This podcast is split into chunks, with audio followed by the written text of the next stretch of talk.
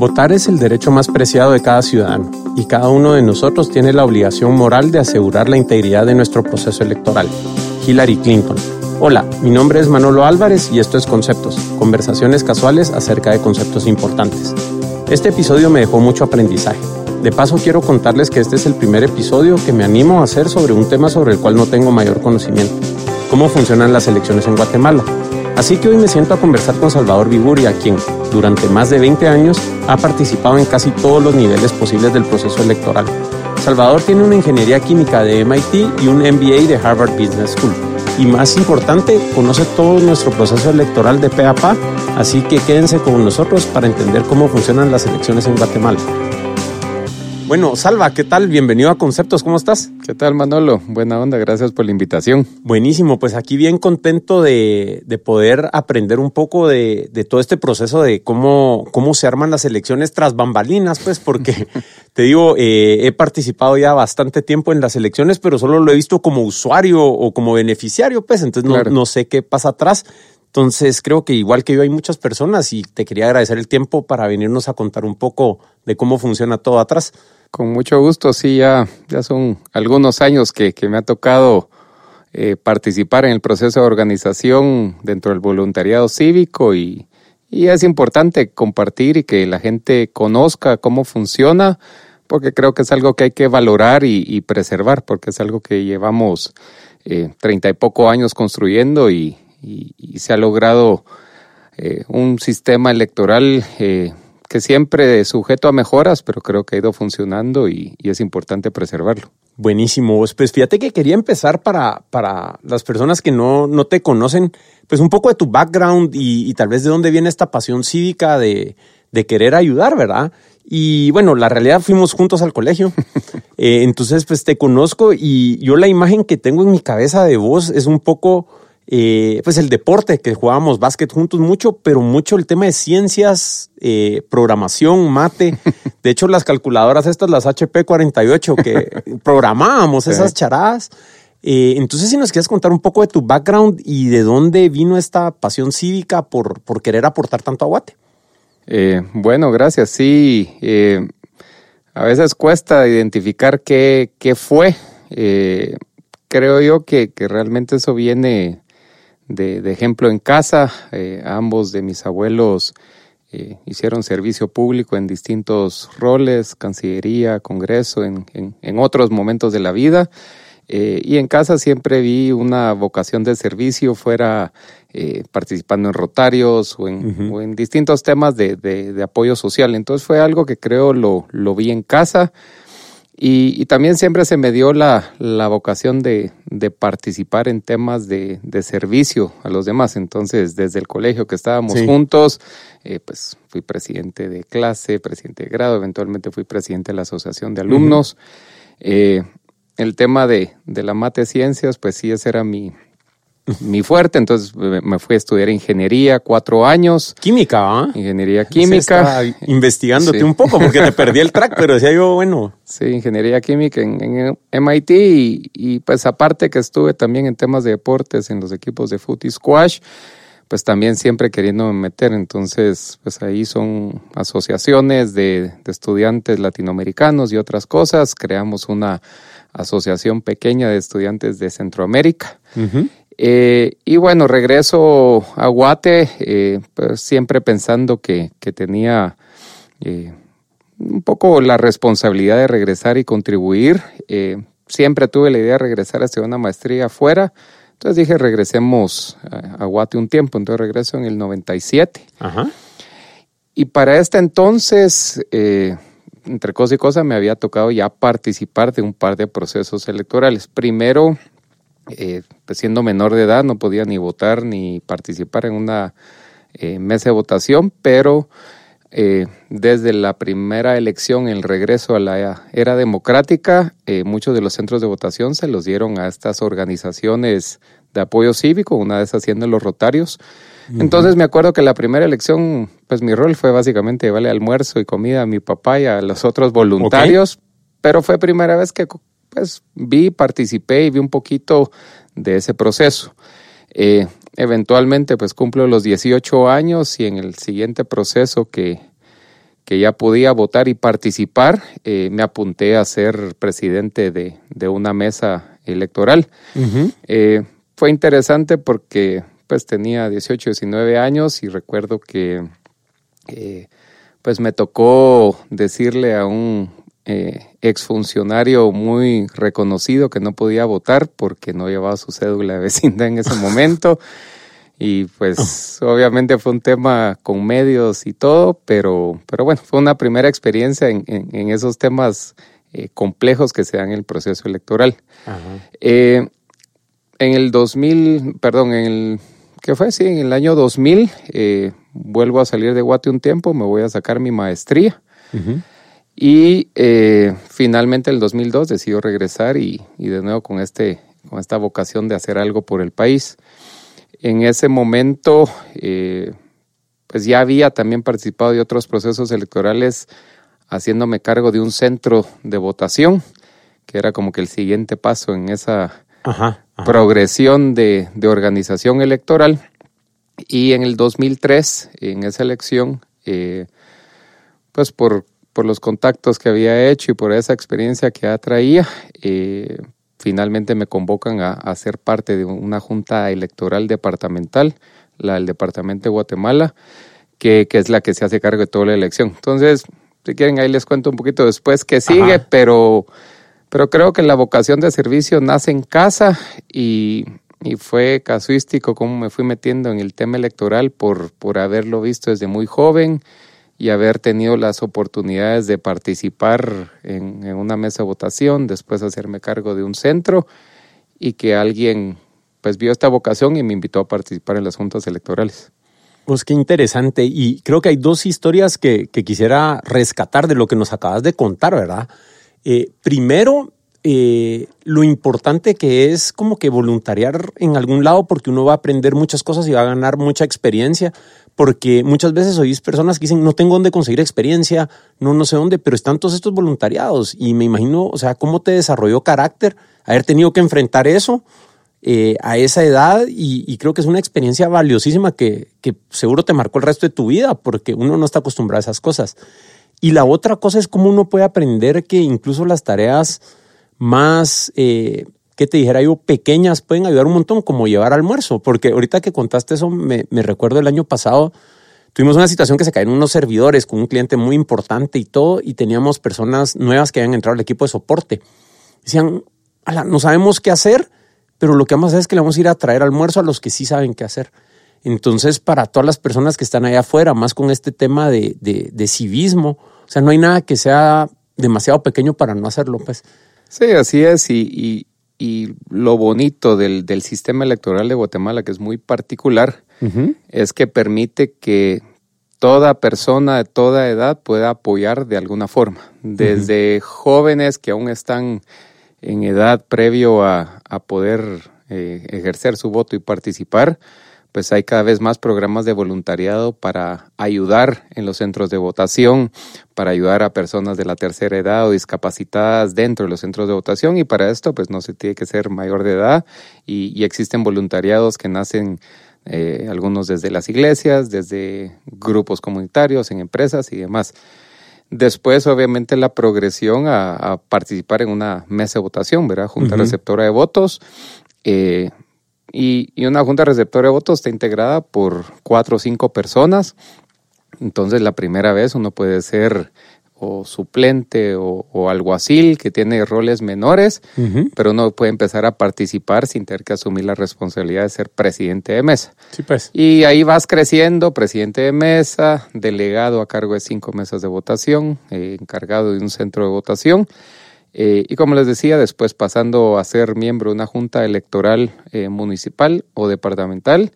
y en el último nivel, pues se va haciendo presidente de alguna de estas juntas, que es donde más responsabilidad se asume, pero hay para todos, eh, entonces es, es de los pocos espacios donde realmente eh, se facilita y se permite ese voluntariado cívico, es una vez cada cuatro años y se logran juntar entre 80 y 100 mil voluntarios eh, para aportar a, a, a, la democracia de Guatemala. Entonces realmente es un, es un evento muy especial. Buenísimo. Mira, entonces dado todo este trayecto y que lo has visto desde distintos roles, pongamos ya, eh, ¿nos pudieras describir cómo funcionan las elecciones en Guatemala? O sea, básicamente, pues yo lo que hago es que, pues mi, mi empadronamiento, miro dónde me toca, voy, voto y me voy, pues. Claro. Entonces, eh, me imagino que pasa un poquito más de logística detrás. No sé si nos pudieras dar un, overview, ¿verdad? De, cómo funciona el, proceso electoral que tenemos acá en Guatemala. Con gusto. Y, y sí, es, es muy particular. Eh, tal vez la parte más tradicional es eh, que existe el Tribunal Supremo Electoral, que es el ente que se crea eh, en 1985 como la entidad superior en materia electoral. Y esto digamos que que tiene similitudes como eh, a otros países en cuanto a tener un ente, una institución eh, a cargo de toda la materia electoral.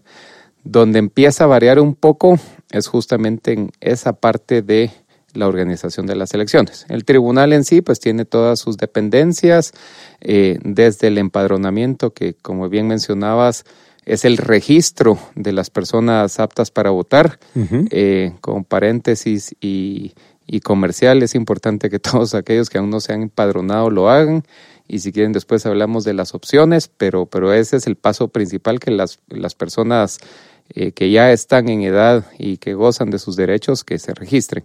Genial. Sí, después para los que nos están, perdón que te corte, eh, después les vamos a decir dónde pueden visitar recursos en línea. Eh, le voy a pedir a Salva que nos cuente dónde hacerlo porque creo que sí es bien importante que todos ejerzamos ese derecho. Así es. Entonces, como les decía, el, tribunal pues, registra a los votantes, luego algo que se está viendo actualmente, bueno, segundo, registra y hace el proceso de inscripción de los partidos políticos, verá que son los vehículos eh, a través de cuál se puede participar en la parte de elección. Eh, lo que estamos viviendo actualmente después de una convocatoria de elección, que es el, el registro de, de candidatos, verá que serán los que entrarán en la contienda y luego toda la parte de pues declarar resultados y, resolver cualquier eh, situación legal hasta donde les compete. La, esto digamos que es la, parte tradicional institucional que cualquier ente electoral hace. La parte que, que difiere y fue, creo yo, una genialidad para el momento que vivía Guatemala a mediados de los ochentas fue poner en mano de ciudadanos comunes y corrientes la organización de la, de la votación en sí, el conteo y de los votos y velar porque la elección sea transparente. Entonces esto es lo que es muy particular y aquí es donde se estructura esta pirámide de, voluntariado, donde en primer nivel están eh, las juntas electorales departamentales, una por cada departamento, y se creó una adicional para el Distrito Central eh, del municipio de Guatemala, eh, por su tamaño, población e importancia, entonces son estas 23 juntas electorales. Eh, en un siguiente nivel vienen las juntas electorales municipales. Eh, pues estas son, como, como dice el nombre, una por cada municipio. Y son las juntas electorales departamentales las encargadas de integrar las juntas electorales municipales. las departamentales se integran con, con cinco personas, las municipales también con cinco cada una. Y luego, pues ya vienen eh, la siguiente etapa donde, dependiendo de la organización de cada municipio, se nombra un coordinador por cada centro de votación. Hay veces que un coordinador es ayudado eh, por delegados por cada cinco mesas de votación para tratar de tener más apoyo. Y por último, eh, son las juntas receptoras de votos, que son pues, las mesas de votación donde eh, se llega, se cuentan las papeletas, se abre la elección, se reciben los votos y al final del día se, se contabiliza. Si lo ven, eh, en Guatemala pues llegan a ver, este año estimo entre 18 mil y 20 mil juntas receptoras de votos. Y por la forma como están integrados y que son eh, ciudadanos independientes, que no pueden tener posiciones directivas en partidos políticos que se van integrando de esta manera descentralizada. Eso es lo que hace que realmente sea muy difícil eh, a nivel nacional poder tener injerencia o que exista algún tipo de, fraude del proceso electoral. Porque encima de todo somos los ciudadanos los encargados de cuidar y velar que, que sea transparente en cada mes de votación. Y cada mes de votación tiene completa autonomía de lo que pasa en su mesa. Entonces, inclusive las juntas municipales o departamentales no podemos decirles qué pasen en su mesa. Esto creo yo que es el, el, valor eh, grande del sistema que tenemos. Y a eso lo podemos sumar que todo este proceso se acompaña por la supervisión de los fiscales de los partidos políticos, que de igual manera están supervisando eh, que todos los votos estén contados en ley y de observadores nacionales e internacionales. Entonces es la suma de esto, del voluntariado cívico, de la descentralización eh, de la integración de estas juntas receptoras de votos y de poner el conteo y organización eh, en manos de ciudadanos, eh, lo que hace el sistema Guatemala diferente. Pues qué interesante. ¿Y nos podrías contar un poco qué desventajas y ventajas tiene este sistema que se ha construido eh, que me parece genial que haya tanto involucramiento de nosotros los ciudadanos y, que la ciudadanía pues cuide su democracia, ¿no? Claro. Pero como todo, va a tener ventajas y desventajas. Entonces, ¿cómo lo has visto? Del lado positivo, como te digo, es, es el espacio o el único espacio donde realmente se logra eh, esta convocatoria de, de más de 100 mil voluntarios para hacer servicio cívico. No existe otra eh, plataforma de ese tipo. Habrán eh, como les decía, iglesias, organizaciones que generan o que mantienen cierto nivel de servicio comunitario o social, pero esta es una cosa que logra canalizar y movilizar a, la población a hacer algo en, pro del país. Eh, la otra cosa es este sistema descentralizado que hace muy difícil que, pueda venir cualquier eh, ente externo a, tener alguna injerencia en la votación. Sí, al estar regado por todos lados es muy difícil eh, tener un impacto grande porque está desconectado. Y, y, salteándome a otros sistemas, digamos un sistema que fuera completamente automatizado en línea, pues hay todas las medidas de seguridad, pero eso se vuelve un sistema centralizado, que si en ese sistema centralizado existe algún tipo de, eh, pues de, de capacidad de, de ingresar y pasar todas las medidas de seguridad, se puede tener una incidencia. Pues. Aquí tenés 18 mil, 19 mil, 20 mil unidades descentralizadas, es imposible poderlas incidir todas. Un poco como blockchain. Un poco como blockchain. La, verdad que sí, es un poco como blockchain. O sea, Al final el resultado de la elección es la desagregación en todos estos mini eh, centros de votación de una mesa. Sí, pues. Eh, ¿Qué otra ventaja te diría? Eh, pues que al final pues siguen siendo pues conteo físico delante de, de, los fiscales de los partidos políticos, entonces es muy abierto y transparente. Eh, de vuelta versus un sistema electrónico donde el conteo pasa en un servidor y, y, esa, y esa posibilidad de vos saber lo que alguien apachó en un botón versus lo que alguien eh, contabilizó ¿verdad? Eh, no quiere decir que no sean buenos, simplemente lo veo para nuestro país como una ventaja. Desventajas, eh, pues sí es que ya la escala que hemos crecido en cuanto a cantidad de votantes, eh, se ha hecho un esfuerzo enorme por descentralizar y llevar los centros de votación cada vez más cerca del votante, lo cual es muy positivo, pero ya la parte logística se vuelve un tema de una envergadura enorme. Entonces, por darles una idea, en las últimas tres elecciones fui presidente de la Junta Electoral del Distrito Central 2 y la anterior de la del Departamento de Guatemala. Eh, solo en la Junta Electoral que, yo manejaba me tocaba integrar a 10 mil voluntarios, eh, pues manejar 150 centros de votación, eh, casi 800 mil votantes y todo esto lo tienes que hacer y organizar en, en cosa de tres, cuatro meses. Entonces realmente ya los retos de logística, a menos de que se hagan algunos cambios, ya se está llegando como que al límite de que el sistema lo puede, lo puede aguantar.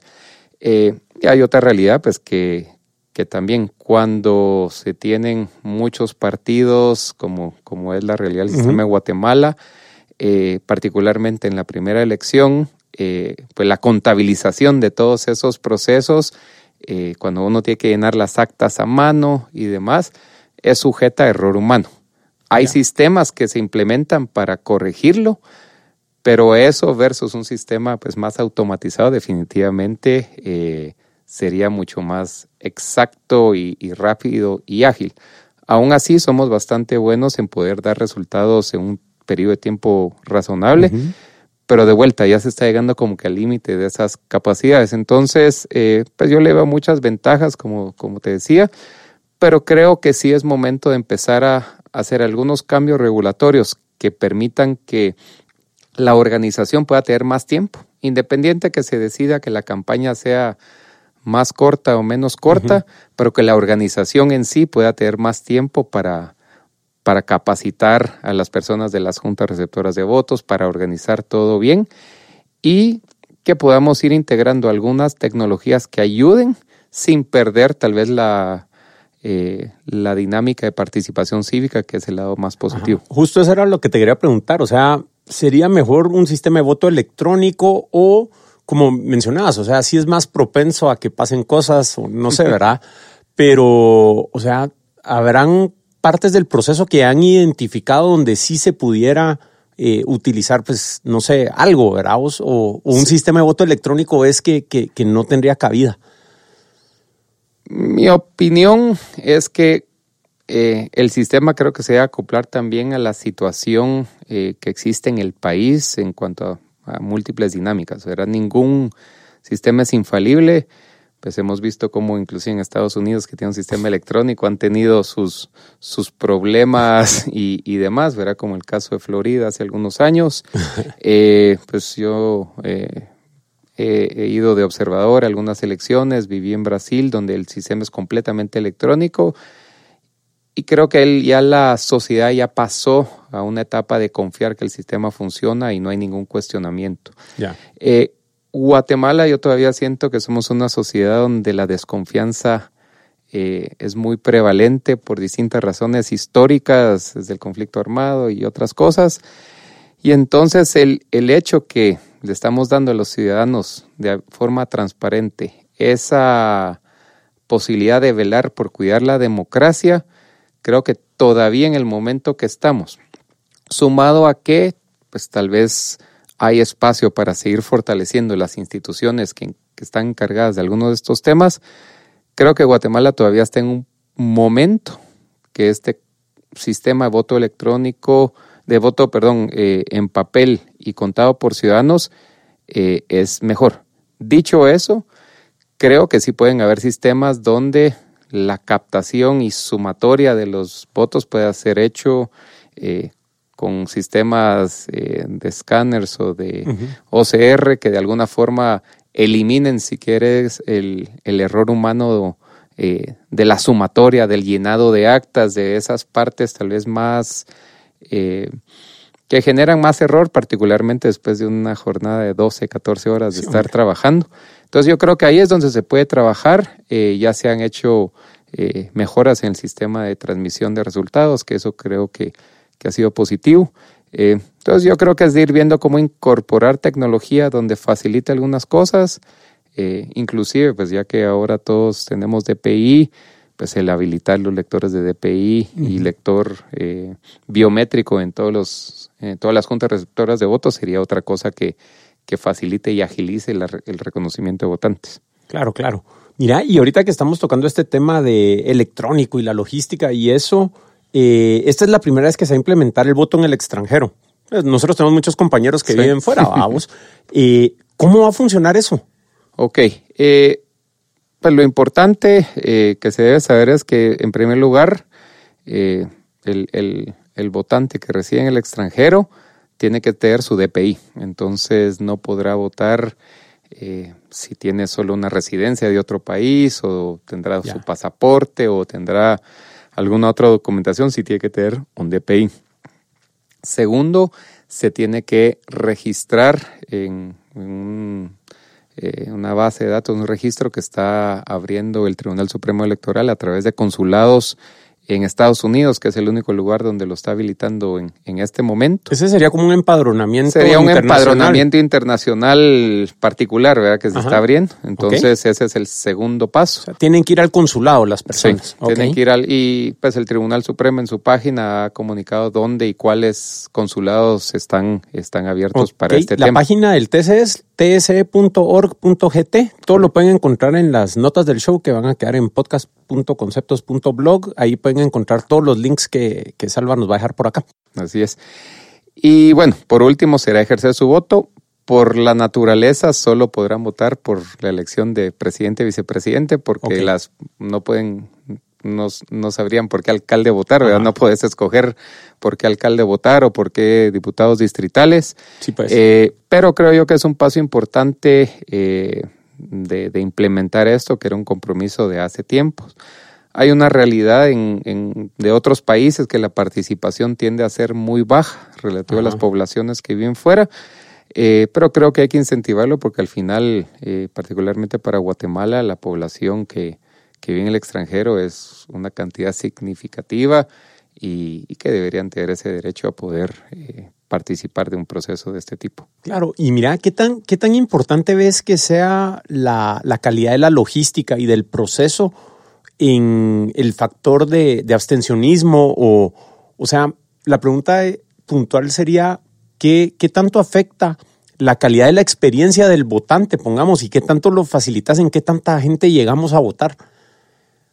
Uf, eh, a ver, ¿cómo te lo pongo? Del lado, yo creo que el, guatemalteco es para este tema, que, venimos de una historia donde no siempre se tuvo democracia o no siempre se tenía la percepción de que cada voto contaba y que el voto que yo emitía era el voto que iba a ser reconocido. Creo que el guatemalteco se ha vuelto muy paciente en cuanto a tolerar inclusive no las mejores experiencias durante el día de votación. Con tal de al final poder ejercer su voto. Sí Entonces, se por un lado, te diría, inclusive en años que nos tocó la implementación del, del, voto georreferenciado, donde tenías mesas de actualizados, mesas de no actualizados, y en uh -huh. las mesas de actualizados había unas colas enormes.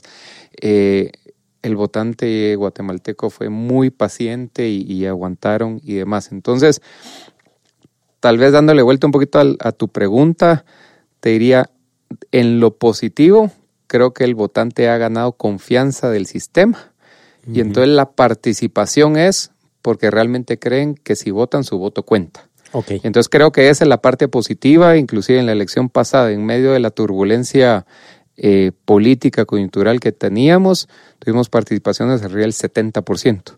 Uh -huh. Entonces esto lo veo como algo positivo y es porque la gente ya ha ganado confianza en que el sistema de votación es confiable y que su voto cuenta.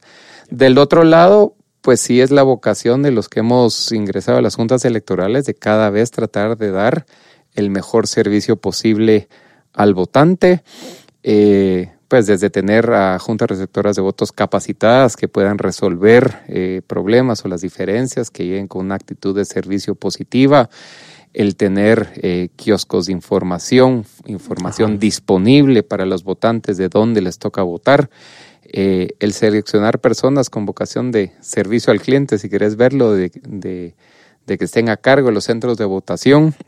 Eh, hemos ido analizando sistemas de cuál es el proceso más eficiente de, de votación para permitir votar a dos o tres votantes a la vez sin que se pierdan los documentos y, y cosas que en el reglamento original eh, del TSE estaban de cierta manera, pero los hemos mejorado para ser más ágiles.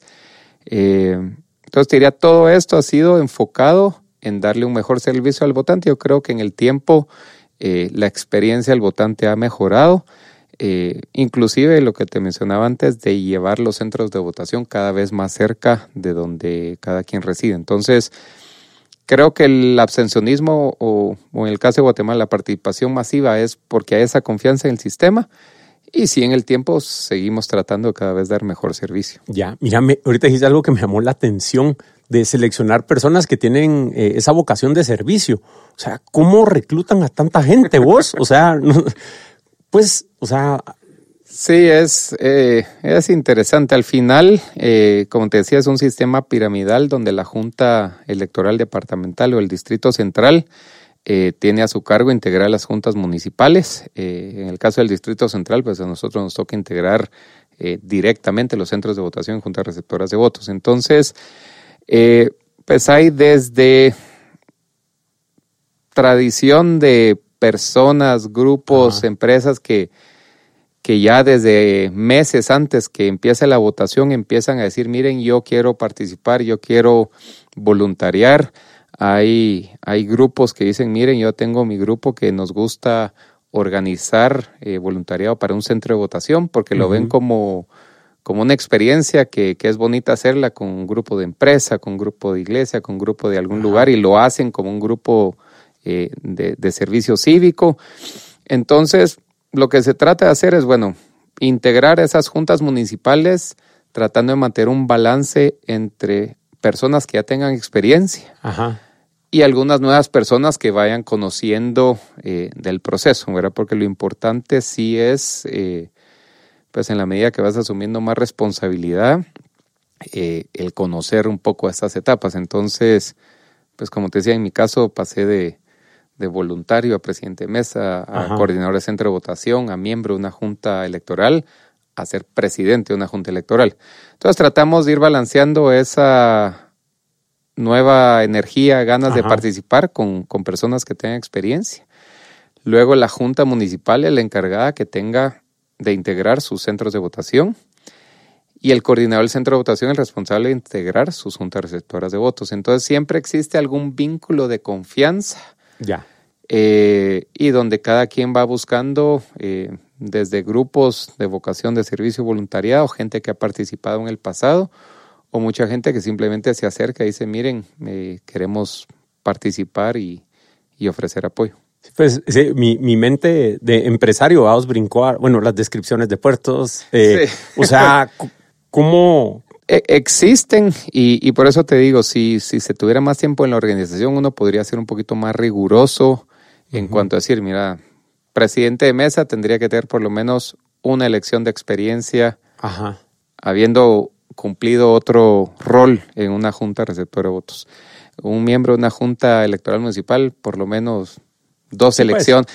Y, y, tal vez hacia eso debiéramos ir en el tiempo porque, como vos decís, va asegurando que se tienen la, la experiencia y las competencias. Eh, hoy en día eso se hace un poquito ad hoc en la práctica, pues. eh, pero se trata de hacer ese balance, como decís. Genial, vos. Mira, y algo que no me ha quedado totalmente claro, no sé si nos podés como que hacer la distinción exacta entre la diferencia de qué es el TSE y las juntas electorales. O sea, estoy medio confundido todavía. Sí, cuesta, ¿verdad? Pero bueno. El TSE es la institución pública permanente y es el ente superior a cargo de cualquier tema electoral. Son funcionarios públicos y al final es un, tribunal como un ente colegiado eh, de magistrados que, que, manejan los temas electorales y hay una serie de dependencias. Ellos son funcionarios públicos y, son un tribunal, así como lo es la Corte Suprema de Justicia, la Corte de Constitucionalidad u otro eh, u otra institución pública. Las juntas electorales eh, son, se les llaman legalmente órganos electorales temporales, o sea, solo nacen durante el proceso electoral. Entonces, su origen es el día de la convocatoria de elecciones y terminan con la declaratoria final de que el proceso electoral ha finalizado. Segundo, eh, son personas a título voluntario. Entonces, no, no somos o, no son funcionarios públicos per se. Dependiendo del rol que asumas, tenés cierta responsabilidad a nivel de funcionario público por manejo de recursos, pero en general eh, no sos funcionario público, sos un voluntario que está participando del servicio y tu servicio es ad honorem, es voluntario. Podrán haber algunos viáticos simplemente por gastos de gasolina, combustible u otras cosas, pero el trabajo es voluntario. Entonces, eh, pues a veces me preguntan si yo sigo trabajando todo el tiempo en el Tribunal Supremo Electoral y es no, pues cada cuatro años el tribunal convoca y conforma eh, o integra eh, las juntas electorales y, y, duran y tienen vigencia durante el proceso electoral. Ok, buenísimo. Mira, por otro lado, se ha hecho un montón de ruido y ahora con, con todo este tema de los, de los convenios que, que ha estado firmando el TCE, eh, tenemos el, tema de la CICIG, el CACIF y todo esto. ¿Es normal que eso lo haga el TCE y, cómo funcionan esos convenios y, qué pasa ahí vos? Sí, eh, pues estamos viendo momentos eh, interesantes y, y, enredados a veces, ¿verdad? Pero Eh, el tribunal, eh, así como otros entes del Estado, eh, recibe constantemente apoyo de entidades locales e internacionales en, temas técnicos o en temas de, observación.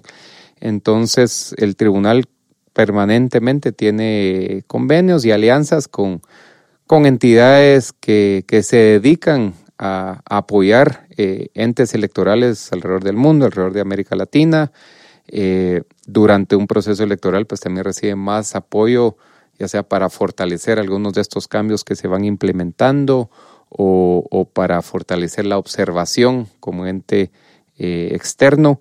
Entonces es muy normal y natural que el tribunal eh, tenga firmados o firme convenios de distintos tipos. Entiendo que actualmente tiene más de 20 convenios firmados de distinta naturaleza y tal vez lo más importante es que, pues, que esto sea abierto, transparente, que todo el mundo conozca que está en esos convenios, eh, pero te diría que es algo normal y que pasa todo el tiempo y que creo yo que hay que tratar de separar lo que es esa coyuntura y la parte muy visceral de lo que ha estado pasando en los procesos judiciales de lo que es la institución y su proceso natural de, de, apoyo de distintas entidades o distintas misiones de observación. Ya, y por lo que nos mencionabas, esto es totalmente independiente de las, de las eh, juntas electorales, Sí, esto es, el TSE a nivel institucional pues. y hay algunos convenios que apoyan eh, la parte tecnológica y otros que apoyan eh, cierto, la implementación de ciertos cambios legales, como en, en la elección actual, que se están haciendo estos cambios del voto en el extranjero o la nueva dinámica de contratación de pauta en medios. Entonces se busca a veces apoyo de entidades que tengan experiencia de haber hecho esto en otros lugares. Ya, mira, ¿y hay algo más que quisieras agregar eh, respecto al proceso y cómo funciona esto? O, crees que ya nos podríamos pasar a hablar de la información para los que vamos a participar en estas elecciones? No sé si es irme para atrás o no, pero, pero tal vez del otro lado, eh, para que el votante ¿verdad? reconozca el trabajo de las personas que están ahí el día de la elección. Eh, como decías al principio, eh, para llegar a ese día, yo digo, esto es como montar una empresa eh, de 10 mil colaboradores con 150 puntos de venta, que tiene que tener, que tiene que abrir todas las puntos de venta a la misma hora, no pueden fallar, y el mejor servicio al cliente.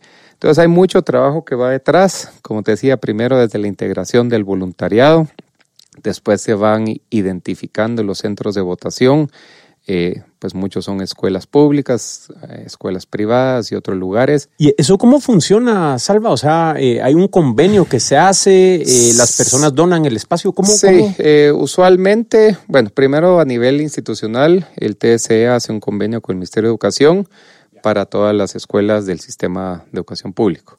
Luego, cuando son instituciones privadas, se tiene que ir a hablar una por una y así como puede ser el Liceo Javier o el Liceo Guatemala, ¿verdad? Que son colegios privados. Eh, hay centros comerciales y, lugares de distintas. Cada uno de esos hay que hacer un convenio con, la institución. Ya.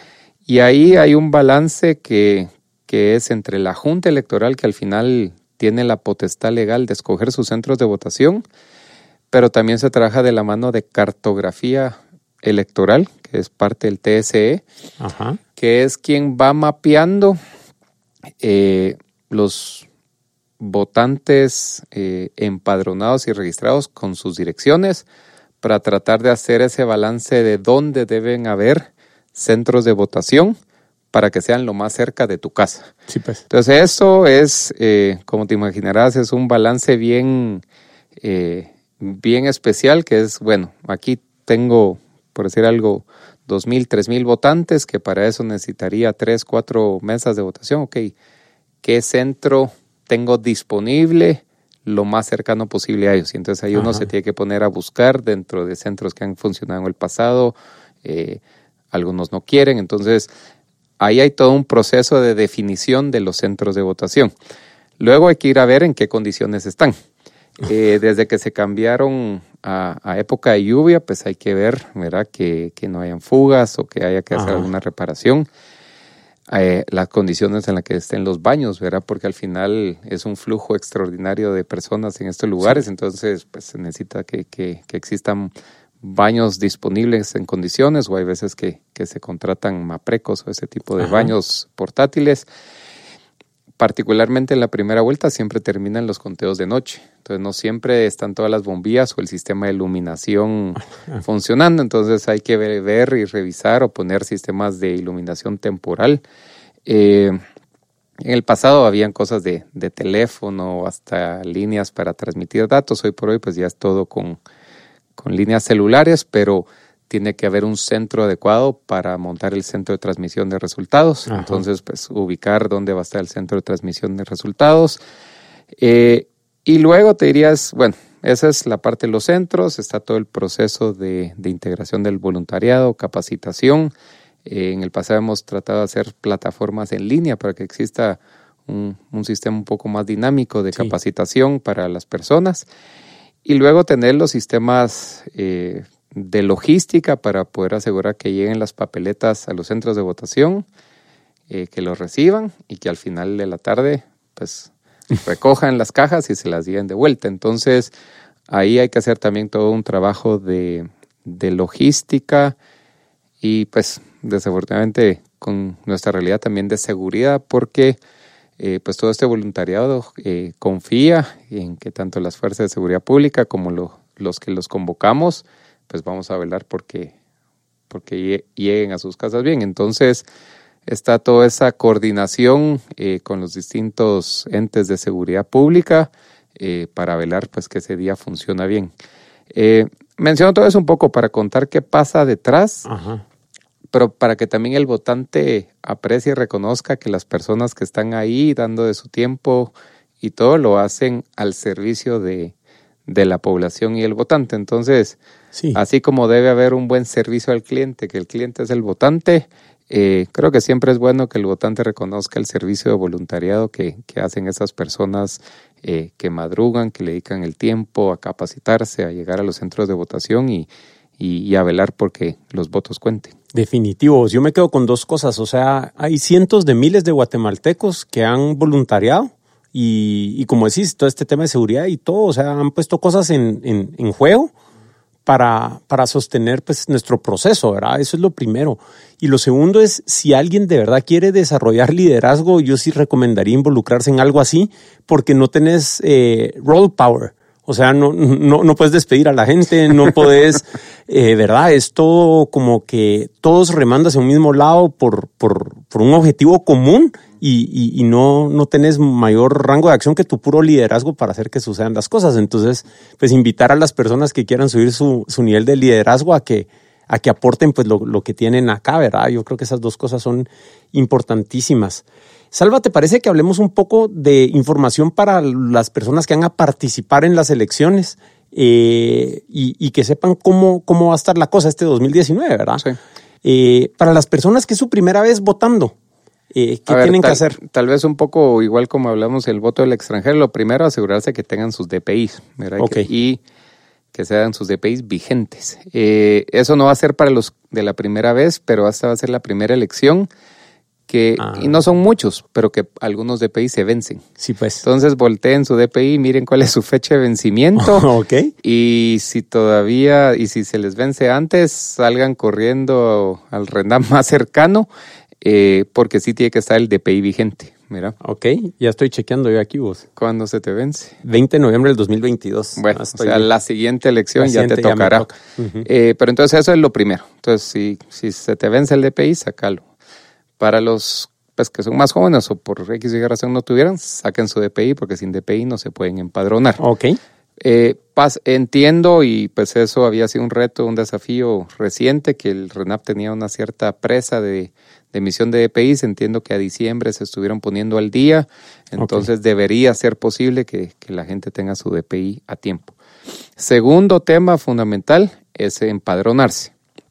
Eh, y aquí, pues las preguntas tradicionales, eh, si yo me empadroné en el pasado, ¿me tengo que volver a empadronar? No, empadronamiento es una única vez.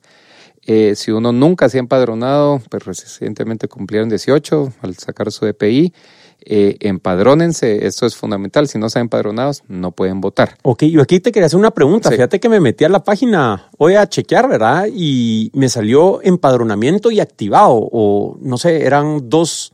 O sea, me decía empadronado sí, activo no, o, era otra palabra, no, no, no recuerdo. Uy, ahí sí eh, me arrastre, tendría que ver qué es, pero... pero se pone empadronado, sí. Sí, debería ser. O sea, la única figura adicional que existe es eh, personas registradas que no pueden votar por algún impedimento de ley.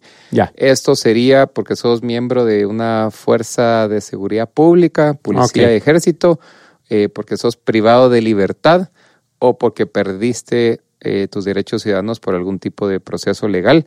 Eso es lo único que se me ocurre de que te den de baja. Sí, pues. pero fuera de eso es tener tu DPI, empadronarte.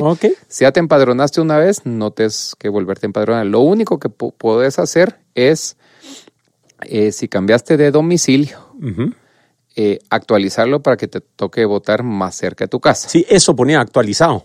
Ah, ok, actualizado es que ya eh, registraste alguna dirección distinta o ya llegaste a decir, mire, mi dirección es esta diferente o misma desde el día que te empadronaste. Ah, perfecto. Eso todavía lo puedes hacer si no cambiaste de municipio. O sea, si dentro del mismo municipio pasaste de la zona 9 a la zona 16 o lo que sea, todavía estás en tiempo y al hacerlo te facilita que votes más cerca de tu casa. Ya. Si cambiaste de municipio, eso solo se puede hacer hasta un año antes de la convocatoria de elecciones y esto se puso para minimizar aquellos famosos acarreos de que movían gente, eh, registraban gente de un municipio en el municipio vecino para tratar de influenciar. Entonces, si no estás empadronado, empadronate. Eh, importante fecha límite para todo esto es el 17 de marzo, así que nos quedan escasos un, mes. y centavos para, para eso. Eh, hay eh, múltiples centros de empadronamiento en centros eh, comerciales y en otros lugares. En la página del TSE, como se mencionaba, tse.org.gt, está la información. algo interesante que, creo ya lo han hecho por varias elecciones es los centros de empadronamiento móviles. Y eso es si cualquier empresa o entidad de más de 20 personas eh, tiene interés en, coordinar esto, hay un formulario que se puede llenar en línea y una unidad de empadronamiento móvil puede llegar a su, a su institución. Eh, sé que esto lo han hecho las universidades, eh, lo han hecho algunas empresas, pero si ustedes tienen conocimiento de algún lugar donde hayan más de 20 personas que requieran empadronarse y, funcionen en un mismo lugar, pueden hacer este tipo de convenios con, el TSE. Genial. ¿Hay fecha límite para eso que se pasó? Uy, no sé, pero me imagino que si la fecha límite es 17, sí van a necesitar unos días antes para, para hacerlo. Perfecto. Ok. Mira, ¿y hay algo más para las personas que quieren participar en las de las elecciones o bueno, como les decía, en, los espacios de participación, pues dependiendo de, del interés y vocación, eh, bueno, si, si son menores de edad, eh, pues yo los exhortaría a, buscar estos espacios de voluntariado. Como les digo, eh, las experiencias pasadas han habido múltiples, desde organizaciones pues, que hacen trabajo voluntariado cívico o voluntariado social, iglesias y otras entidades. Entonces, eh, pues eh, nunca es demasiado joven para empezar a, aportar. Genial. Eh, búsquenlo. Si tienen interés en participar en juntas receptoras de votos, pues sé que el Tribunal Supremo Electoral abre una pues línea para montar una base de datos de gente que, que, llame a ofrecer su interés. Y entonces ellos son los que eventualmente lo van distribuyendo hacia las juntas eh, electorales que son los que los van a convocar e integrar. Y si no, si ustedes saben eh, pues de alguien que ya ha participado en las juntas electorales o juntas eh, o a cargo de un centro de votación, búsquenlos y, y ofrezcanlos, ¿verdad? Eso pues siempre pasa, siempre a uno lo llaman, lo buscan y, y uno siempre necesita ese, ese apoyo voluntariado. Ya, y me imagino que podemos conseguir un teléfono a dónde llamar o, o dónde llenar un formulario en línea o algo que podamos poner, no que te lo sepas ahorita, pero que pero lo pongamos. lo ponemos en línea y sí, hay, hay un teléfono, un sitio y podemos ponerlo. ¿Verdad? Entonces, para los que estén interesados en, en, querer participar en una junta electoral o en una junta receptora de votos, les vamos a dejar la información a dónde pueden llamar o, o dónde pueden enviar sus datos en las notas del, del show en podcast.conceptos.com blog. E, e, inclusive, pues hay un siguiente nivel que son estas misiones de observación, ¿verdad? Y que hay varias misiones de observación, eh, desde ¿verdad? Mirador Electoral, algunas universidades integran unas de estas misiones de observación, el mismo CACIF. Eh, e inclusive yo diría, si alguien tiene afinidad por algún partido político, eh, esto es excelente y el rol de ser eh, fiscal de una junta receptora de votos sigue siendo un rol importante porque es quienes terminan de validar y verificar que lo que pasa en una mesa de votación eh, es independiente y es el, eh, el respeto de la voluntad del, del, votante. Así que, o sea, espacios donde participar hay, hay muchísimos. Buenísimo. Mira, y ya para, para ir cerrando, ¿Cómo estás viendo la participación y, pues todo el proceso para este año? Porque me imagino que ya empezaste a pensar en todo eso, pues. Bueno, este año, eh, y, bueno, no sé si hubiera empezado ahí, este año va a ser primera vez en, muchos años que no fui convocado a integrar una junta eh, electoral departamental o municipal. Okay. Eh, me he acercado con algunos de los que probablemente lo van a integrar para ver si, si los apoyo coordinando un centro de votación, que verá que, que sería un cambio a ser más lo micro, pero que igual... Eh, o estoy viendo si apoyo alguna misión de observación para apoyar también desde ese, desde ese espacio. Eh, lo que veo, como te digo, es, yo veo una siguiente generación, ¿verdad? De las personas de 20 a 30 con muchísimo interés de, y, ganas de participar, no solo en, el proceso electoral, sino en, en, tener un rol mucho más activo en, en, temas de incidencia sobre el futuro del país. Esto lo veo como algo muy positivo. Eh, por distintos factores, creo que nuestra generación eh, nos costó más o estuvimos más alejados porque vivimos tal vez la última etapa del conflicto armado. Pero eh, yo, yo eso lo veo como una oportunidad enorme. Y, y, lo que hay que hacer es trabajar con, con, todos estos jóvenes que tienen muchas ganas en, en ayudarles a encontrar los espacios donde puedan participar.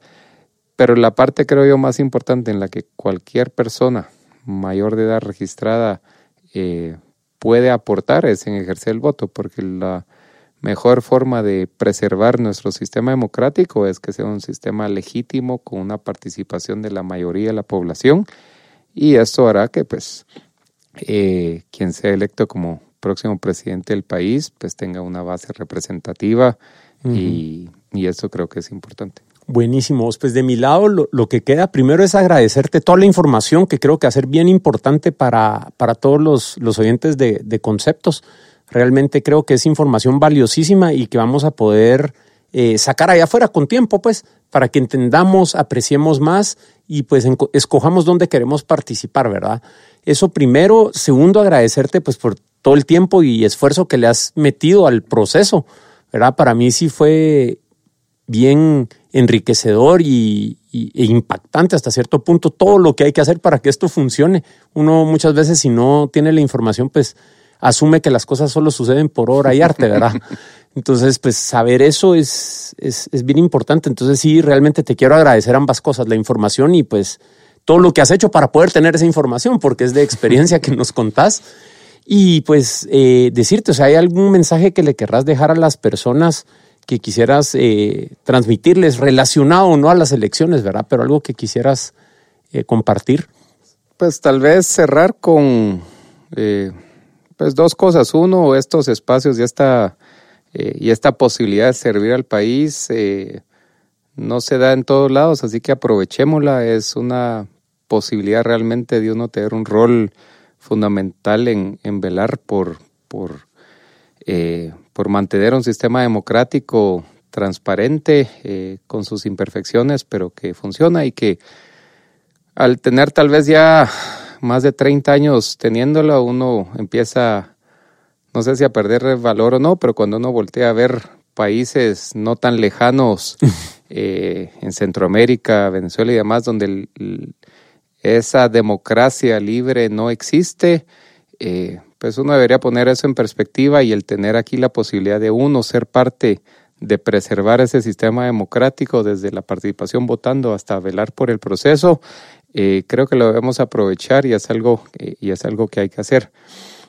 y lo otro creo yo que es que nos han tocado unos años complejos desde distintos puntos de vista, eh, pero creo que al final tenemos que ser capaces de, de ver un futuro eh, donde, donde todos quepamos. Mira, hay, hay una frase en un, en un manual de reconciliación que, que menciona que la reconciliación es, es la capacidad de pasar de un pasado dividido a un futuro compartido.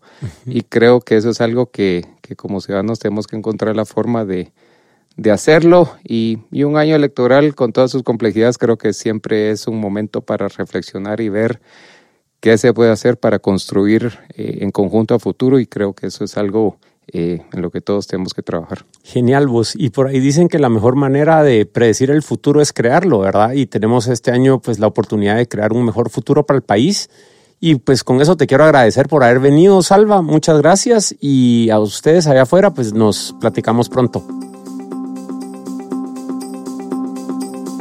Conceptos es un podcast semanal producido, grabado y editado por Cuzuco Ortiz en estudio El Tun en 4 grados norte, Guatemala y es conducido por Manolo Álvarez. Encuentra más episodios en podcast.conceptos.blog y recuerda suscribirte en iTunes, Spotify, Overcast o tu player de podcast favorito para no perderte un solo episodio. Si te gusta el show, compártelo con tus amigos. Envíanos qué piensas acerca del podcast, qué temas quisieras escuchar y a quiénes te gustaría que invitáramos a nuestra cuenta de Twitter arroba conceptospod. Gracias por escuchar y nos platicamos la semana entrante.